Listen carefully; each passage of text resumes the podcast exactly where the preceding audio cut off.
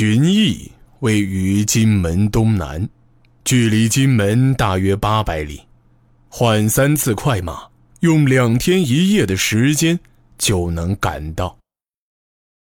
旬邑有“小金门”的美名，虽然加了“小”字，但旬邑的实际面积却是金门的三倍。旬邑能得来如此美名。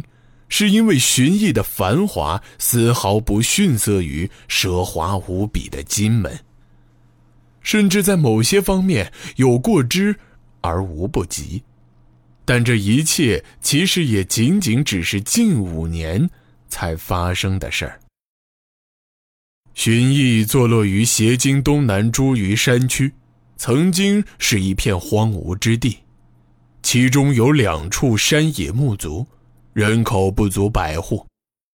原来的茱萸地区属于一镇及二镇的联合管辖区域，但因为当地山高多石，鲜有草原植被，水源也不稳定，因此一镇和二镇对此地都没有太大兴趣。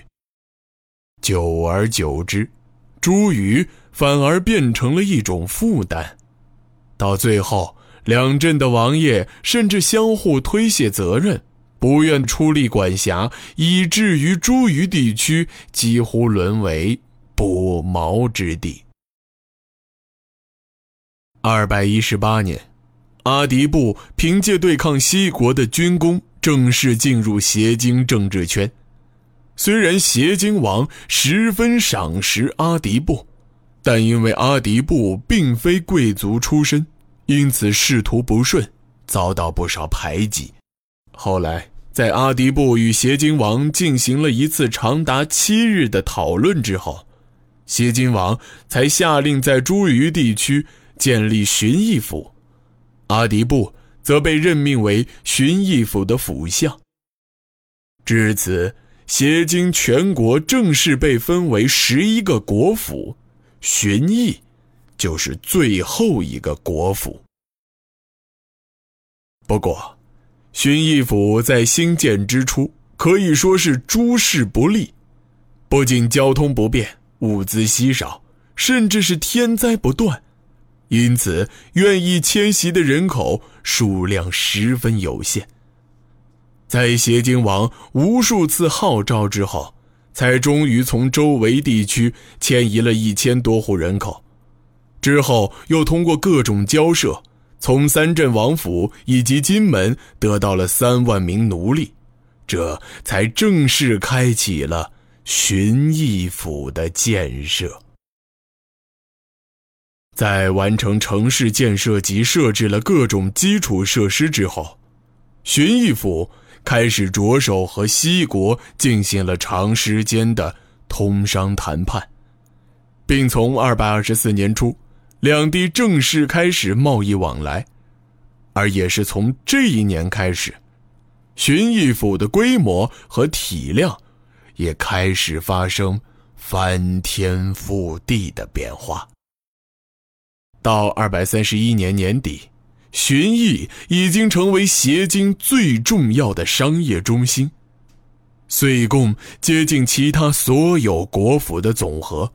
当之无愧，成为了邪经岁贡之王，几乎可以说是一个奇迹。荀彧之所以获得如此巨大的成功，主要原因就是阿迪布从二百二十三年开始推行的荀彧律法，而这部律法，也就是之后新法的原型。不过，新法在巡义府虽然取得成功，并不代表在全国都可以顺利推行。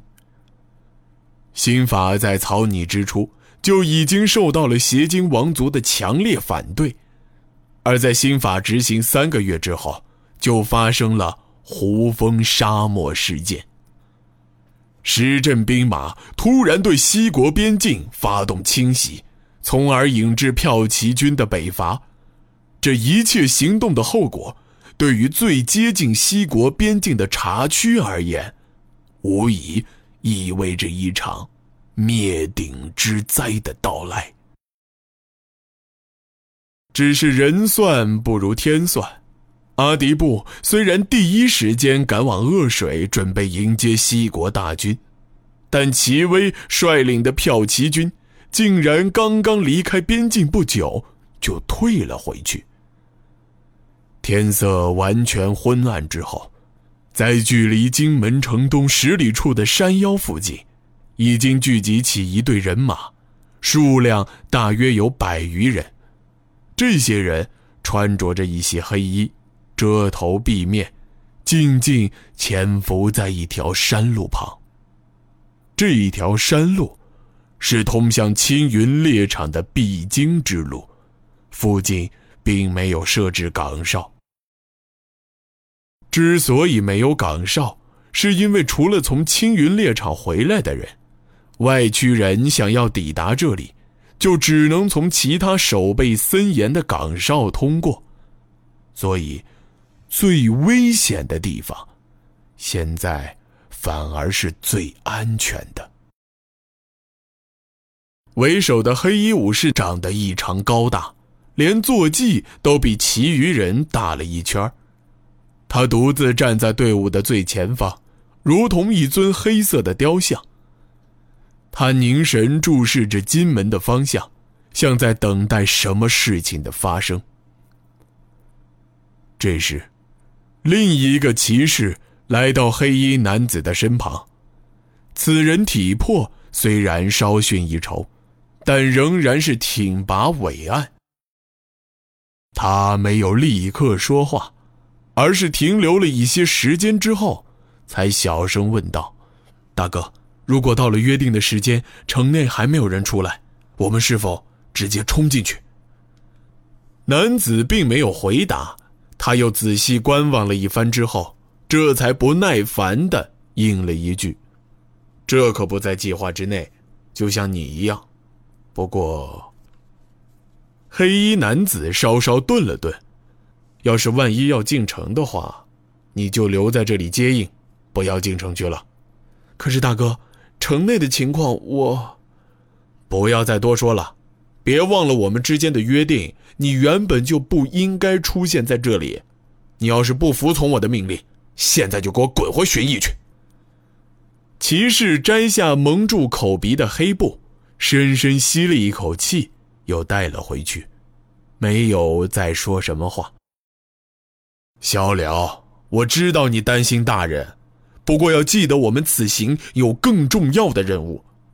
我起初没把计划告诉你，就是担心你会意气用事。要不是因为哪天喝多了，树珠大哥，小辽明白。不过之前和大哥说过，城内的那条路线，我记得。树珠不耐烦地说道：“记得很清楚，我不是没在荆门待过。”说到这里。树珠终于回过头来。小辽，你现在也是指挥使了，我不打算再用过去的口气和你说话，但我们之前已经说得很清楚，我不想再重复一遍。树珠毕竟是长辈，面对树珠的训斥，小辽一时也显得手足无措。但就在这个时候，山脚下的草丛中。突然传来一些奇怪的声音。随着树珠迅速抬起右臂，所有人立刻隐藏到山间阴影之中。这个奇怪声音变得越来越清晰，只是没过多久，却突然消失了。而就在片刻宁静之后，山脚下。又突然传出一阵清脆的蟋蟀叫声，这声音断断续续，一共持续了三次。